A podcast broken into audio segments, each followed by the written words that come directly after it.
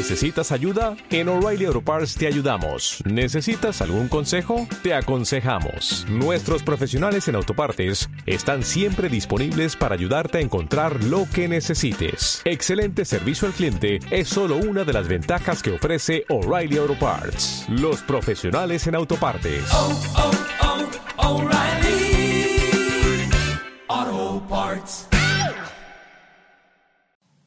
La mayoría de nosotros podemos recordar uno de esos grandiosos días donde nos desempeñamos al máximo, emergiendo de nuestra cabeza grandes ideas, manejando cualquier problema sin dificultad, incluso llevándola bien con ese colega de trabajo que suele ser especial. Claro, no todos los días se puede navegar tan suavemente como lo acabo de mencionar. Pero si sigues el consejo ofrecido en este análisis, puedes convertir casi cualquier día común en por lo menos un gran día. Te sentirás bien sobre ti mismo, sobre ti misma, porque haces que las cosas sucedan. Te concentras sin mucho esfuerzo y de manera determinada resistes a la urgencia de procrastinar. Además, no solo eso, te sentirás cómodo, cómoda con tus colegas y al dar una presentación encontrarás que tu audiencia realmente te escucha. ¿Suena bien? Si esto te interesa y quieres saber cómo convertir un día común en un día extraordinario, te invito a que te quedes y analices lo que traigo a continuación. Hola, ¿qué tal? ¿Cómo estás? Soy Salvador Mingo y te doy la bienvenida a este espacio que hemos denominado el conocimiento experto, el podcast que hemos creado especialmente para personas como tú, personas interesadas en su formación, desarrollo y crecimiento personal.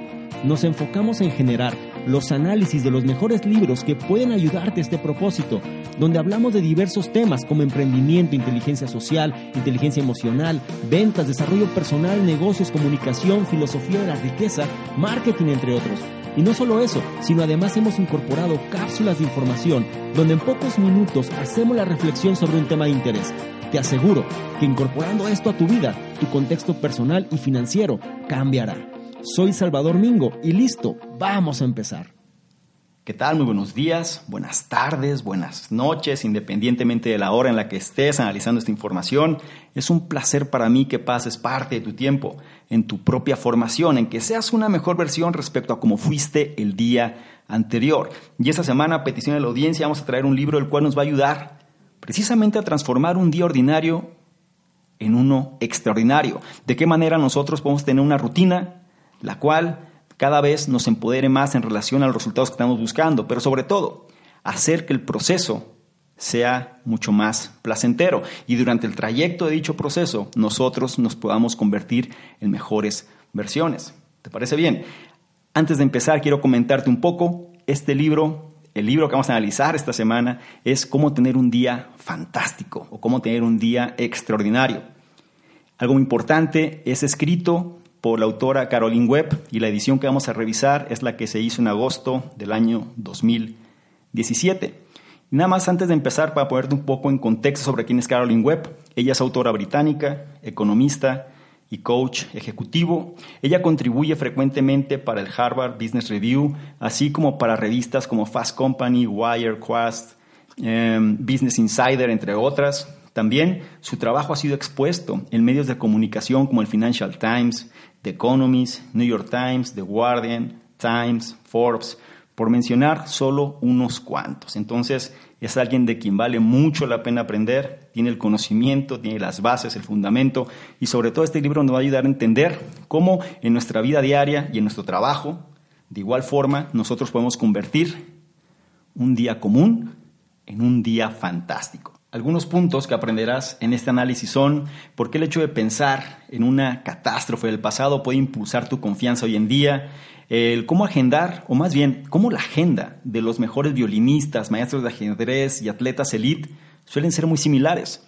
Y por qué tu interés en los deportes, por ejemplo, podría hacerte ganar un trabajo en un campo fuera totalmente de lo que estás acostumbrado. Es importante que todo esto lo tengas en consideración y sobre todo tomes notas si te es posible y si no, por lo menos presta atención a cada uno de los puntos para que trates de implementar al menos uno de ellos en función de la información, la cual haga más sentido contigo y sobre todo encuentres o la encuentres de mayor utilidad. Y con esto empezamos con el primero de los puntos, el cual menciona que para tener un día más productivo, empieza por claramente definir tus intenciones y objetivos. Pregunta, ¿alguna vez te has encontrado al final de tu día y sentirte que lo has desperdiciado por completo? Aquí unos tips para ayudarte a minimizar esa sensación. Primero, claramente, establece tus intenciones para cada día y trata de eliminar cualquier actividad que tú sabes que te va a distraer de alcanzarlas. Por ejemplo, uno de los clientes de la autora, un hombre llamado Martin, un director estratégico de una manufacturera aeroespacial, o sea, estoy hablando de un cargo bastante interesante, él se dio cuenta que cuando se sentía saturado de sus tareas diarias, él en automático perdía el enfoque y se distraía revisando los sitios web de noticias. ¿A cuántos de nosotros no nos sucede esto, pero sin darnos cuenta? Nos distraemos y de repente estamos haciendo una actividad que no tiene nada que ver con aquello que se supone que queríamos estar haciendo. Y esto sucede precisamente porque nuestra concentración se fue por la ventana, debido a que nos sentimos abrumados o saturados o aburridos, ¿no? Entonces, para incrementar la productividad, lo primero que hay que hacer es precisamente identificar qué conductas distractoras aplican para ti y coloca una concentración extra para evitarlas. Recuerda que es importante mantener la visión en tus objetivos diarios. Identifica esa actividad. Cada persona puede tener diferentes actividades. Habrá quien se salga mejor a hacer alguna cosa fuera de su ritmo habitual, habrá quien se ponga a navegar en redes sociales, habrá quien vea noticias como es el caso del ejemplo que acaba de mencionar, etc. Lo importante es que tú identifiques cuál es esa conducta distractora que aplica para ti. Segundo, Tienes que plantear tus objetivos en un lenguaje positivo, comenta la autora. Estos son conocidos precisamente como metas de enfoque. Los objetivos, voy a remarcar esta idea, los objetivos en un lenguaje positivo se les conoce como metas de enfoque, es decir, objetivos que remarcan el resultado positivo que esperas alcanzar. Por ejemplo, hacer mi producto irresistible. Ese es un objetivo positivo, ¿no? O es una meta de enfoque. El contraste de esto sería lo que se le conoce como las metas de anulación, que viene siendo un esquema negativo. Por ejemplo, cómo evitar perder clientes. Si te das cuenta, uno tiene un enfoque positivo y otro tiene un enfoque negativo. Hay una investigación precisamente que respalda los beneficios de esta estrategia de las metas de enfoque y menciona que un estudio en 1997 encontró que los estudiantes usan las metas de enfoque o más bien los estudiantes que usaron las metas de enfoque mejoraron su rendimiento, dando eh, un resultado siempre mucho más positivo, donde el opuesto también aplicó para aquellos que usaron las metas de anulación, cuyos resultados pues, fueron negativos. Es decir, tienes que identificar bien cuál es la orientación o sobre todo cuál es el enfoque que le das a eso que deseas. Utiliza precisamente metas de enfoque y no metas de anulación. Y tercero, Haz un plan que se le conoce cuando entonces. Es el plan que te va a ayudar a saber qué hacer cuando un obstáculo se presenta. Por eso se le conoce como cuando entonces. Cuando suceda esto, entonces hago aquello. A eso se refiere. Para prepararte para los obstáculos que podrían interponerse entre tú y tus metas. ¿Por qué? Porque los obstáculos van a aparecer constantemente. Siempre habrá una situación la cual nos va a tratar de distraer, nos va a tratar de desenfocar en relación a lo que estamos haciendo. Cuando eso suceda, utiliza el plan cuando entonces. Vamos a tomar el ejemplo de la autora. Ella dice que, o más bien, es un ejemplo que puede aplicar para cualquiera de nosotros, pero la parte más importante es que la autora menciona que a ella se le complicaba mucho levantarse temprano.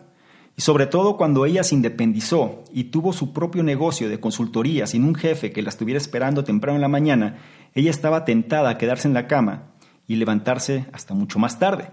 Sabía que eso no estaba bien. ¿Qué fue lo que hizo? Ella se comprometió con el plan cuando, entonces, para sobreponerse precisamente a ese obstáculo. Y mencionó, cuando despierte, primero tomaré un corto paseo y después revisaré mi correo. Esta pequeña regla le ayudó a salir de la cama y enfrentar cada día con mucho mejor ánimo. Y eso cualquiera de nosotros puede implementar, sobre todo ante la presencia de esos obstáculos. Cada persona, cada uno de nosotros conoce precisamente cuáles son sus debilidades y en qué momentos es más fácil que la gente tire la toalla o en qué momentos es más fácil que no sigamos con aquello que queremos o que nos estamos proponiendo hacer. Piensa precisamente en este esquema del plan cuando entonces e implementalo a tu favor. El segundo punto habla precisamente de la procrastinación y muy específicamente menciona, maneja la saturación, vence la procrastinación y permanece enfocado por medio de elaborar un plan y asegúrate de agendar suficientes descansos. Repito el punto. Maneja la saturación, vence la procrastinación y permanece enfocado, permanece enfocada por medio de elaborar un plan y asegurarte de agendar suficientes descansos. Vamos a ver por qué. Mira, calendarios saturados y listas de tareas interminables pendientes por hacer en el trabajo hace que fácilmente te satures y te frustres. Esto sucede en el trabajo y en la vida cotidiana, ¿ok? Ahora, ¿qué tienes que hacer? Menciona que te tienes que o tienes que aplicar ciertas técnicas em, tanto físicas como mentales. Y lo primero, hablando en el plano físico, en el plano del cuerpo, menciona que es importante que te reclines. Cuando veas o cuando tengas un calendario saturado, menciona que es importante que te reclines. Es decir, si tienes una colchoneta o si tienes una pelota de ejercicio, utilízalas a tu favor, es decir, reclínate en ellas, o si no, usa la silla de tu oficina por unos minutos, nada más. La intención es que logres dar un pequeño espacio. Reclínate, no estés viendo el calendario y simplemente utiliza estos recursos que tienes. ¿Cuál es el, cuál es el objetivo? El hecho de que te reclines va a ayudar a concentrarte más en enfoques que tienes que hacer. La manera de hacer esto es que tomes un enfoque hacia tu respiración, te reclinas, te concentras en tu respiración hasta que te hayas calmado lo suficiente para pensar con claridad. Muchas veces estamos abrumados por las cosas y eso nos bloquea. La intención de hacer esto en el plano físico, es decir, en el plano del cuerpo, es algo muy sencillo, cualquier persona lo puede hacer. Y es un, es un tip, ¿no? Es una pequeña técnica el cual nos va a ayudar, o nos va a ayudar precisamente a calmarnos. ¿Cuál es la idea? Que te puedas reclinar en alguno de estos objetos que te acabo de decir y sobre todo te concentres en tu respiración hasta que hayas calmado lo suficiente para pensar con mayor claridad. Entonces, menciona, para ordenar tu caos en porciones de trabajo manejables, eh, la autora recomienda que hagas un plan y que decidas dónde vas a empezar. Primero, dice, escribe todo lo que necesites hacer en los siguientes días o semanas. Repito, lo primero que tienes que hacer es escribir todo lo que necesites hacer en los siguientes días o semanas y marca las tareas más importantes y toma un paso adelante completando esa tarea hoy. No importa qué tan pequeña sea. Recuerda, el avance, el hecho de sentir que estamos logrando algo cambia nuestro estado mental. Entonces, otra vez, marca las tareas más importantes, las defines, lo que tienes que hacer. Marca las tareas más importantes y completas hoy esa tarea independientemente de lo pequeña que ésta puede ser. También, otro requisito esencial para concentrarse es agendar descansos, al menos cada hora y media de trabajo. Eso es al menos. Esto lo puedes manejar también o lo puedes complementar con la técnica Pomodoro, un análisis que vas a encontrar también en esta, donde estás analizando toda esta información. Es un contenido que ya también lo tenemos liberado, pero aquí vamos a reforzar un poquito esa idea. Y menciona que es muy importante agendar descansos, agendar los famosos breaks para que puedas concentrarte de nuevo. Aquí la autora menciona como recomendación cada hora y media de trabajo, darte un espacio, em, dependiendo de qué tan bien funcione para ti los periodos de trabajo concentrados. La técnica Pomodoro puede funcionar desde a partir de 25 minutos.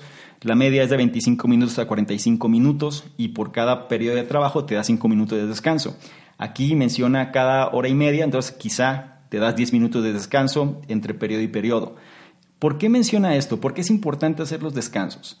La cuestión es que la concentración que tenemos todos como personas inevitablemente fluctúa a lo largo del día y necesita ser recargada periódicamente. A lo largo del curso de 90 minutos, nuestros cerebros van a pasar de estar altamente enfocados a encontrarse dispersos, lo cual es la razón por la que terminamos vagando en Internet o jugando con nuestro teléfono si somos forzados a concentrarnos por más tiempo. De hecho, menciona que cuando el famoso psicólogo Kay Anders Ericsson estudió a las personas más sobresalientes de su campo, como los violinistas de clase mundial, atletas y jugadores de ajedrez, encontró que ellos también practicaban en bloques de 90 minutos o menos, con pequeños descansos entre bloques. Si las personas de máximo rendimiento, si las personas de máximo desempeño lo hacen, entonces más vale que aprendamos de los mejores y nosotros también podemos replicar o podamos replicar precisamente este tipo de conceptos. Utiliza este conocimiento y aplícalo a tu favor. Y ahora vamos con el tercer punto, el cual menciona, rodéate de personas placenteras por medio de construir rapport con las personas que conoces y resuelve las tensiones directamente. Vamos a ver los conceptos del rapport, cómo solucionar problemas, tensiones y cómo mejorar precisamente las relaciones que existen con las personas con las que convivimos de manera diaria muchas veces, ¿no? Entonces, llevarte bien con las personas que te rodean es esencial para obtener lo mejor de tu día. Entonces aquí vamos a revisar cómo detonar precisamente esas relaciones. Primero, construye rapport cuando interactúes con las personas de tu trabajo o actividad. Rapport es esta técnica que se utiliza en la PNL para, es como la técnica del espejo. Tú vas a tratar de empatizar y muchas veces de repetir de una manera sutil el lenguaje corporal, el lenguaje verbal que las personas están usando precisamente para crear conexiones o una mayor conexión, una mayor empatía. A eso se refiere el rapport. Entonces menciona, construye rapport cuando interactúes con las personas de tu trabajo o actividad. Y no solo cuando de manera embarazosa te encuentres con ellos cuando vas a la cocina de tu trabajo y ambos tratan de alcanzar una taza de café Así no, no es como funciona, sino más bien lo que tienes que hacer es conectar con ellos y hacerles preguntas abiertas, tales como ¿en dónde van a pasar o dónde vas a pasar las vacaciones de Semana Santa, por ejemplo? ¿Dónde vas a pasar las vacaciones de Navidad? ¿O dónde vas a ir en tus próximas vacaciones? Sí, es decir, cosas muy simples, pero trata que sean preguntas abiertas, interesarte genuinamente por lo que ellos vayan a decir Ahí radica la diferencia. ¿Por qué? Porque la parte crucial es que puedas encontrar cosas en común o áreas de interés compartidas por medio de encontrar precisamente curiosidad genuina en tus compañeros de trabajo o con las personas que conoces, ¿no? es decir, en los ambientes donde tú te desenvuelves. Crear este sentido de conexión es importante porque crea una cultura de confianza y colaboración en tu espacio de trabajo. Ahora, remarcar intereses compartidos es también importante para cuando buscas un trabajo. Y esto es importante. Como empresa, es más probable contratar personas que comparten intereses similares con nosotros. Muchas veces no se trata de qué tanto sabes, sino más bien qué tan bien conectes. Y menciona que hay un estudio donde hacen alusión precisamente a este tema. Y fue un estudio que fue conducido por la psicóloga Lauren Rivera, el de la Universidad de Northwestern, donde ella preguntó a los gerentes de recursos humanos sobre sus más recientes contrataciones. Y ella encontró que el 74%, sí, repito, el 74% admitió encontrar alguna similitud o algunas similitudes con las nuevas contrataciones, ya sea basado en intereses compartidos, por ejemplo, en deportes, en tecnología o alguna otra cosa. Esto indica que los gerentes prefieren contratar y estar rodeados de personas con quienes comparten cosas en común. Por eso mucha gente a veces se enoja o a veces la gente no se encuentra muy satisfecha porque a pesar del trabajo o del desempeño que tienen, pues muchas veces no tienen eh, esa, digamos, esa facilidad ¿no? de poder conectar con quienes vienen siendo sus superiores. Aquí la clave es que depende de ti poder conectar con tus superiores. Entonces necesitas tú entender cómo plantearte en sus zapatos, es decir, cómo generar este rapport, de qué manera poder generar esta empatía, porque al final, si están ellos en una posición de poder, depende de ti ganarte tu lugar. Ya lo hemos analizado en otro tipo de análisis también. Ahora, para tener un gran día, es también importante enfrentar y resolver cualquier tensión con los compañeros de trabajo, ya, ya que estos pueden mermar tu entusiasmo. Y no nada más hablo de los compañeros de trabajo, sino con las personas con las que convives diariamente, en tu casa, en tus actividades, en tu entorno y sobre todo también pues en el lugar donde te desempeñas. La mejor forma de hacer esto es de manera abierta explicar precisamente a esta persona lo que está sintiendo y por qué lo está sintiendo. Pero la clave es hacerlo de una manera educada, pero firme. Por ejemplo, eh, menciona por ahí un caso que puede aplicar en general, ¿no? Pero eh, este ejemplo habla del vendedor o de un vendedor de bienes raíces y un cliente, el cual había prometido asignaciones importantes que simplemente nunca pasaban. Entonces, el vendedor, en lugar de molestarse y reclamar, simplemente buscó al cliente y le dijo, sabes, estoy confundido debido a que recibo una retroalimentación positiva de ti, pero no tengo el proyecto. ¿Te importaría decirme con qué no te sientes satisfecho y qué puedo hacer mejor la siguiente vez para que las cosas puedan darse. Este acercamiento le ayudó al cliente a entenderlo, sin un sentimiento de sentirse atacado ni de ponerse a la defensiva. Y ellos terminaron teniendo una conversación profunda sobre lo que el cliente estaba buscando. Es decir, en lugar de yo ponerme en una posición de enojo o una posición de insatisfacción o de víctima, lo que hice simplemente fue darle todo el valor a la contraparte. Y de manera humilde levanto la mano y simplemente pregunto qué es lo que puedo hacer para mejorar. Y eso rompe muchas de las barreras y sobre todo enaltece, ¿no? Una mucho mejor comunicación. Y esto nos lleva a entender el siguiente punto o entrar en contexto en el siguiente punto que es dirige decisiones sistemáticamente por medio de usar rutinas de pensamiento y partir problemas complejos dentro de un esquema de árbol de decisión. El título puede ser un poco rebuscado, lo voy a repetir, pero sobre todo te vas a dar cuenta que es muy importante. Yo creo que este es de los puntos cruciales para resolver conflictos. Repito, dirige decisiones sistemáticamente por medio de usar rutinas de pensamiento y partir problemas complejos dentro de un esquema de árbol de decisión. Déjame empezar con una pregunta. ¿Se te complica tomar decisiones difíciles porque éstas te hacen sentir abrumado, abrumada? Bien, la siguiente vez que te sientas de esta manera, prueba estos simples pasos que te voy a decir a continuación. Primero, desarrolla una rutina versátil que te ayude a alcanzar tales decisiones en todas las diferentes situaciones posibles. ¿Esto a qué me refiero? No te limites nada más a ejecutar las cosas de una sola manera. Ese viene siendo el problema, porque si no te sientes cómodo con la manera de actuar, simplemente cada vez te vas a frustrar más y te vas a abrumar más cuando una situación de este tipo ocurra. Lo que tienes que hacer es una rutina versátil, precisamente que te ayude a alcanzar tales decisiones en todas las diferentes situaciones posibles. La rutina versátil puede ser tan simple como el hecho de preguntarte a ti mismo, a ti misma, una serie de cuestionamientos como cuáles son las alternativas y las desventajas potenciales ante esta opción. O bien, ¿cuál sería el peor escenario y cuáles son mis opciones en caso de que esto suceda? Es decir, vamos a dar un paso más. Es decir, vamos a cuestionar precisamente cuáles son las alternativas, las posibilidades y cómo romper con esa con esta cuestión que nos puede frustrar, ¿sí? Yo creo que uno de los puntos centrales aquí y aquí voy a permitirme el hecho de externar una opinión puramente personal es cuando nosotros tenemos un conflicto es porque no vemos diferentes alternativas. Por lo regular simplemente pensamos que hay una sola manera de actuar y si esta manera de actuar no es la que nos hace sentir bien, suele realmente frustrarnos. Entonces una manera de hacer esto es empezar a hacer las preguntas correctas, empezar a cuestionar precisamente esa situación y sobre esa situación encontrar alternativas. Esa es la importancia de este punto, esta es la importancia precisamente de este aspecto de la rutina versátil, encontrar distintas alternativas a un mismo problema. Ahora, una forma de validar esto siempre, ¿sí? Es el hecho de pedir retroalimentación sobre el desempeño que estás teniendo.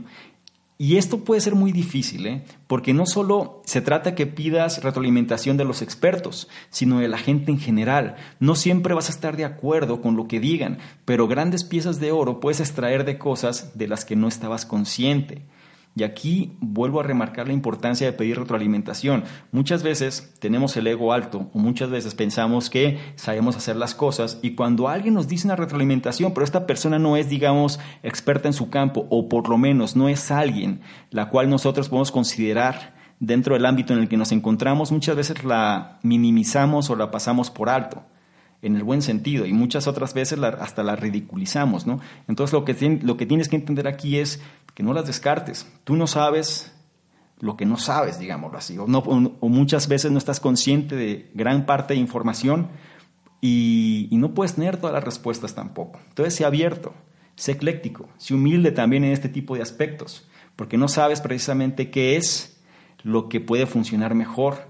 Y la solución muchas veces a un problema puede venir a lugares más eh, o menos conocidos posibles o bien de los que menos te esperas, ¿no? Entonces, Otro tip también para optimizar tus habilidades de resolución de problemas es partir precisamente un problema complejo con un esquema de árbol de decisión. Es decir, es una técnica, este esquema de árbol de decisión es una técnica la cual se utiliza precisamente para la resolución de problemas. Entonces, ¿cómo se utiliza esta técnica o cómo es que podemos hacer uso de este esquema de árbol de decisión? Lo primero que tienes que hacer es empezar por remarcar el problema clave.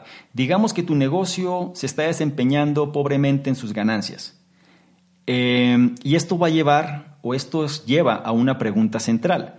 La pregunta central sería, ¿cómo puedo incrementar mis ingresos? ¿Cierto? Yo tengo un problema. ¿El problema cuál es? Mi negocio no se está, mi negocio no está ganando. Mi negocio se está desempeñando pobremente en términos de utilidades. Mi pregunta sería, ¿cómo puedo incrementar mis ingresos o los ingresos de mi negocio? Esta pregunta es ahora el tronco del árbol. ¿sí? Digamos que lo dibujas, dibujas el tronco y dentro del tronco estás poniendo la pregunta clave, ¿sí? ¿Cómo puedo incrementar mis ingresos? Y una vez que haces eso, escribe las dos posibles opciones que forman las ramas del árbol. En este caso, incrementar ventas o reducir costos pueden ser opciones. Es decir, sobre, la, sobre el tronco, sobre el eje central, ¿cómo puedo incrementar mis ingresos? Salen dos ramas. Una rama viene siendo incrementar ventas y otra rama viene siendo reducir costos. Entonces, Piensa en acciones concretas que te ayudarán a manifestar tales opciones. Por ejemplo, tú podrías decir, voy a despedir empleados para reducir costos o bien voy a lanzar un nuevo producto para incrementar utilidades. Ya dependerá de ti saber cuál puede ser la mejor opción. Esas sugerencias generan a su vez más ramas en el árbol de decisión hasta que eventualmente tú habrás mapeado sistemáticamente muchas opciones potenciales que puedes tomar para derribar tu problema. Y ese es el enfoque, pensar, ¿sí? Porque muchas veces no es tanta la información que nos abruma el hecho de no saber ni siquiera por dónde empezar. Y esta estructura, o más bien esta técnica, nos ayuda precisamente a generar la estructura para poder tener un panorama de posibilidades. Ya lo he mencionado antes también, lo importante que es tener opciones, lo importante que es tener posibilidades y sobre todo ver la imagen completa. Teniendo la imagen completa, puedes tú empezar a trazar planes de acción y sobre todo, en lugar de estar atacando todo al mismo tiempo, defines una ruta a seguir y sobre esa ruta a seguir entonces ejecutas precisamente un plan de acción específico que ayuda a resolver precisamente el objetivo que se quiere alcanzar. Y parte crucial para que esto se dé radica en la importancia de que sepas transmitir correctamente tu mensaje. Y es el siguiente punto, el cual menciona que para transmitir tu mensaje involucra a tu audiencia y haz tu presentación memorable, independientemente de dónde estás. Si bien estamos enfocando mucho en ambientes laborales, pues eso también sucede en cualquier aspecto en el que te desempeñes. Bien, deja empezar con una pregunta, y algo que posiblemente yo creo que a todos nos ha pasado y de la cual podemos aprender bastante. La pregunta es, ¿alguna vez has estado dando una presentación solo para mirar a tu alrededor y ver que la mayoría de la audiencia no te estaba escuchando? Para evitar esto en el futuro, solo sigue estas simples técnicas. Primero, recuerda que tu audiencia estará mucho más receptiva si los involucras y los haces sentir como si ellos eligieran escuchar. Recuerda el concepto de las opciones, otra vez, dales opciones, dales alternativas y que ellos sean los que decidan. Por ejemplo, una forma donde esto puede funcionar mejor es en lugar de ser solamente un expositor de un solo tema, donde las personas van a tener que nada más asistir a esa exposición para, independientemente de la información que se vaya a compartir, ¿por qué no mejor cambiarlo? Y en lugar de ser una persona, mejor colocas un panel de expertos en su lugar y permitir que la gente elija qué ponencia quiere escuchar.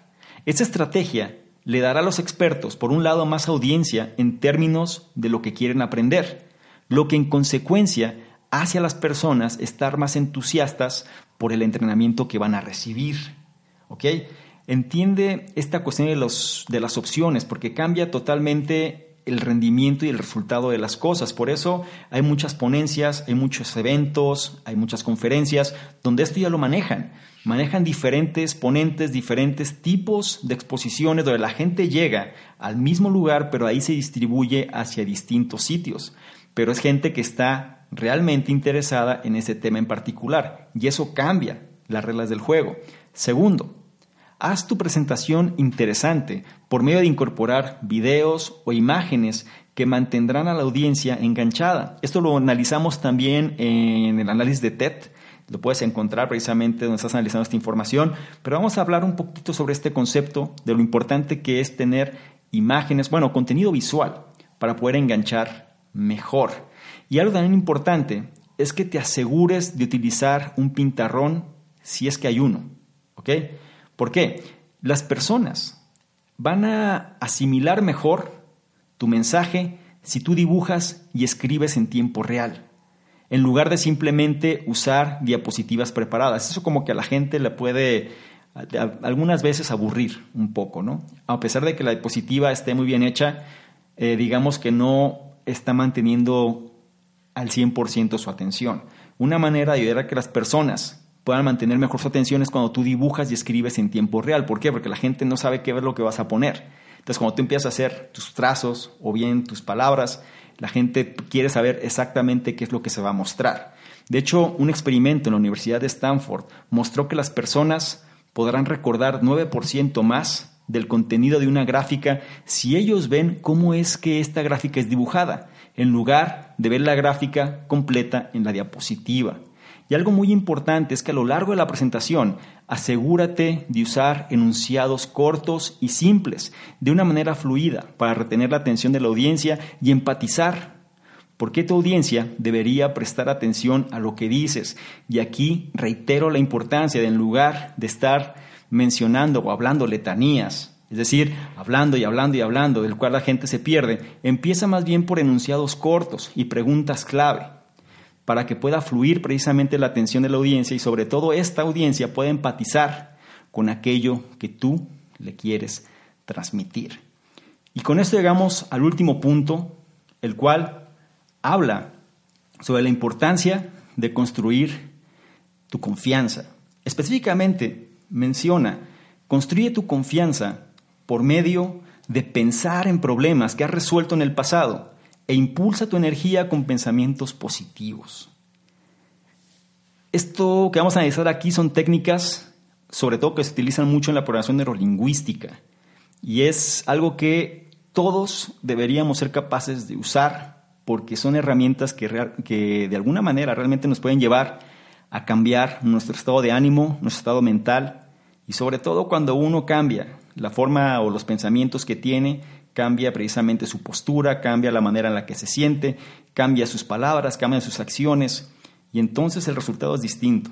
Así que presta atención a este último punto porque realmente va a ser uno de los detonantes para que las cosas, sobre todo al momento de los problemas, pueda salir airoso, airosa ante los mismos. Y vamos a empezar con un concepto común.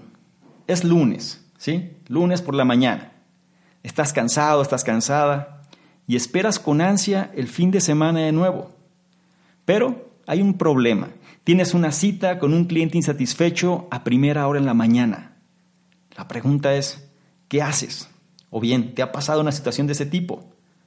Bueno, lo primero es mantente relajado, relajada, por medio de tomar algo de distancia sobre la situación. Eso es lo primero. Porque muchas veces te digo, nuestros pensamientos juegan en nuestra contra. Entonces lo que hay que hacer es, imagina que no eres tú, sino un amigo quien tiene que enfrentar al cliente. La pregunta es, ¿qué consejo le darías? Recuerda que somos buenísimos o somos muy, muy asiduos ¿no? al hecho de dar consejos, pero muchas veces se nos complica seguir los consejos. Entonces vamos a ponernos en una diferente perspectiva y vamos a suponer que nosotros no somos el problema si es un amigo nuestro y vamos a darle un consejo. ¿Qué consejo le darías? Incluso puedes llevar esto un paso más allá, por medio de hablar en segunda persona para ganar una mayor distancia en la perspectiva. Es decir, te vas a hablar como si te estuviera dando un consejo a ti mismo, ¿no? Tú deberías eh, primero sacar los datos, tú deberías hablar con tu jefe antes de eh, tener esta cita para saber cuál es el contexto y sobre todo qué es, cuál es el resultado que se tiene que esperar. Tú deberías, es decir, empieza a hablar en una segunda persona sobre la situación en la que te encuentras. Después de todo esto, piensa en una situación, ya que hayas hecho este, este ejercicio primero, es momento de que pienses en una situación que hayas manejado bien en el pasado, son un problema que hayas resuelto en el pasado, y pregúntate qué recursos te ayudaron en aquel momento? ¿Cómo fue que lo resolviste? ¿Qué pasó? ¿Cómo estabas? ¿Cómo estabas pensando? ¿Cuál era el estado mental que tenías? ¿Sí? Es importante que logres identificar esa situación. Entonces, repito, piensa en una situación que hayas manejado bien en el pasado y pregúntate qué recursos te ayudaron en aquel momento. Quizá fue tu ingenio, quizá fue tu audacia, quizá fue el apoyo de algún amigo, algún conocido. El caso es que trates de recordar todos aquellos recursos, los cuales probablemente te van a ayudar también en esta situación que tienes que enfrentar ahora. Sácalos a relucir y apaláncate de ellos. Entonces, piensa en una situación difícil. Piensa en un problema. Piensa en un reto que hayas afrontado de manera diligente. Esa historia la podrás traer a la vida y generar esa confianza que necesitas ante el nuevo problema. Es decir, recuerda el contexto, recuerda cómo lo superaste, recuerda cómo te sentiste, todo eso tráelo al momento presente y trata de impregnarte de esa situación. Tu confianza va a cambiar, tu estado mental va a cambiar, tus pensamientos van a cambiar, la manera de actuar va a cambiar, eso te lo aseguro. Lo importante es que logres identificar precisamente esa forma de actuar y sobre todo esa situación que te hizo resolver ese conflicto. Ahora, cambiar a un pensamiento positivo en tiempos difíciles es otra manera de inyectar, o es otra manera segura, más bien, de inyectar algo de energía y alegría a tu día. Lo importante es que intentes estos trucos la siguiente vez que tengas o que estés en una situación difícil. Empieza por identificar los patrones y disparadores, tanto mentales, físicos y temporales, que afectan el flujo de tu energía. Quizá, por ejemplo, tú siempre te sientes lento y aletargado después del almuerzo. Esto es importante. Tú tienes que identificar cuáles son aquellas cosas que merman tu energía, cuáles son aquellas cosas que no te están ayudando a desempeñarte de una manera óptima. Analiza cuáles son los casos particulares. Cada persona tendrá sus propias situaciones. Un ejemplo común es este que te digo. Después de comer, la gente se siente más lenta. Después de comer, las personas no piensan con suficiente claridad. Después de comer, las personas realmente su, la sangre, ¿no? Hablando de un aspecto biológico, pues está trabajando dentro del proceso de la digestión. Entonces muchas veces la concentración ya no está presente. Cuando eso suceda, ¿sí? Hablando con este ejemplo, tienes que encontrar maneras de impulsar tu energía durante esos periodos bajos. Si seguimos con el ejemplo del almuerzo, después del almuerzo, ¿qué hacer? Quizás sea conveniente que te levantes y te prepares una taza de té. O bien te levantes y tengas una plática de cinco minutos con algún compañero de trabajo o una persona que tenga cerca. O bien simplemente da una caminata alrededor de la cuadra, es decir, haz algo que eleve tu energía. No permitas o no te permitas trabajar precisamente cuando los periodos de energía estén bajos. ¿sí? No permitas que eso suceda. ¿Por qué? Porque simplemente la concentración no va a estar presente. Mejor haz lo contrario. Haz actividades que eleven tu energía. Y una vez que tengas eso, empieza el proceso de concentración. Incluso, también algo interesante que menciona aquí la autora es que tú puedes tratar un ejercicio de gratitud. ¿En qué sentido? Cuando tu energía esté baja, piensa en tres cosas que te pasaron hoy por las cuales puedas estar agradecido, agradecida. Incluso si es algo pequeño, trivial, como tomar tu, casa, eh, tu taza perdón, de café por la mañana, o bien el agua caliente de la ducha, o bien el hecho de haber llegado temprano a tu destino, etc. Incluso los pequeños pensamientos como estos pueden hacer una gran diferencia. Repito, cuando tu energía esté baja, trata de hacer el ejercicio de gratitud. Piensa en tres cosas que te pasaron hoy por las cuales puedas estar agradecido incluso si son cosas triviales, cosas pequeñas, como tu café de la mañana, como el agua caliente de la ducha, como el hecho de haber llegado temprano a tu destino, entre otras cosas. Es precisamente los pensamientos pequeños, ¿sí? Los que pueden marcar una gran diferencia. Y con esto llegamos al final de este análisis. No me gustaría cerrar sin antes concluir con lo siguiente. Es normal sentirse exhausto, exhausta algunas veces. Pero desarrollar rutinas positivas, aprender del pasado y conectar con tus colegas y personas de tu entorno son buenas formas de sacarle el máximo provecho a tus horas en las que estás despierto. Conoce a tu persona lo suficientemente bien para reconocer qué es aquello que posiblemente necesites para impulsar tu energía y tú podrás convertir un día ordinario en un día extraordinario. Si me permites darte un consejo o una acción que puedes implementar, es Corta, estás revisando constantemente tus redes sociales y correo electrónico. Esto está dispersando tu atención. Esto te va a desenfocar. Y esto simplemente no te va a ayudar en relación a cumplir tus objetivos. Es importante que recuerdes las técnicas que mencionamos previamente y sobre todo la cuestión de los pomodoros, es decir, los trabajos intensos que puedas tener para mantener tu concentración alta. Cada vez que tú revisas tus redes sociales o tu correo electrónico, diferentes distractores, simplemente esa concentración se disipa, se dispersa. Y luego tienes que estar regresando otra vez para concentrarte y eso te va a hacer perder mucho tiempo. Quizá una actividad que toma una hora te puede tomar tres, cuatro horas.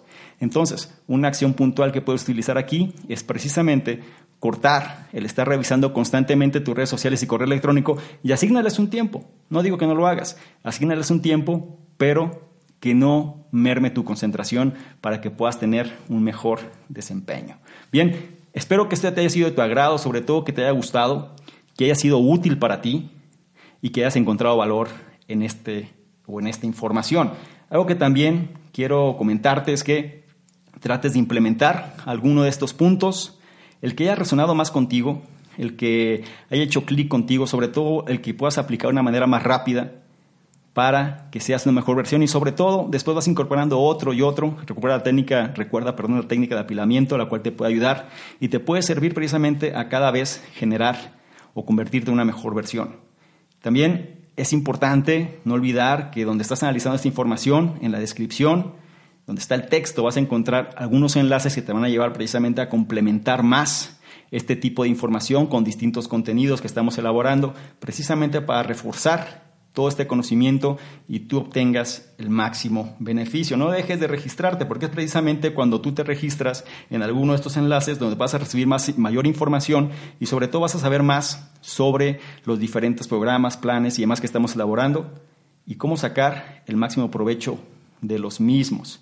Bien, y, y antes de irme, te reitero tu colaboración, sobre todo pedirte el apoyo, como me gusta hacerlo siempre, agradecer primero tu atención y segundo, si consideras que esto es de utilidad, no dejes de compartir, de evaluar, de comentar, calificar, ¿sí? Es decir, estrella, manita, corazón, según sea el caso y sobre todo no dejes de compartirlo, es decir, para poder llegar a una mayor cantidad de personas donde podamos generar precisamente un cambio en el estado mental y tú ayudes a que este cambio pueda suceder. Yo sé que esto sin tu ayuda va a ser muy complicado, pero sé que con tu ayuda podrá ser mucho más fácil. Si consideras que esto te aporta valor, entonces no dejes de apoyarme en este sentido para poder llegar a una mayor cantidad de personas y entre todos empezar a generar un mejor estado mental de manera colectiva y créeme, esto es un beneficio que al final a todos nos va ayudar. Bien, sin más por lo pronto, ahora sí, me despido. Espero que este haya sido de tu agrado una vez más. Y recuerda, mi nombre es Domingo, soy el fundador del programa Conocimiento Experto. Y yo te veo en un siguiente análisis. Chao. ¿Quieres ganarte alguno de los bonos del programa Conocimiento Experto? Bonos tales como análisis escritos, videos, capacitaciones masterclass, incluso estrategias de apalancamiento de capital, negocios por internet, sistemas de afiliados, branding personal, en fin, todo lo que necesitas tanto para hacer crecer tu negocio o emprendimiento, así como tu desarrollo personal. Si es así, esto es lo que requiero que hagas. Número uno, regístrate al podcast, ya sea que estés en iTunes, iBox o cualquier otro. Y número dos, deja un comentario que nos ayude a mejorar y aporte valor a la comunidad. Si es así, nosotros de manera aleatoria vamos a escoger cuál de ellos es merecedor de los bonos. Entre más participes, es un hecho que más vas a recibir. Si quieres saber más sobre todo lo que hacemos, dirígete a la página de salvadormingo.com, donde encontrarás, además de los análisis, el blog, los programas que realizamos e incluso distintos proyectos que estamos ejecutando. Todo esto para apoyarte tanto en tu formación personal, así como en el desarrollo de tu emprendimiento o negocio.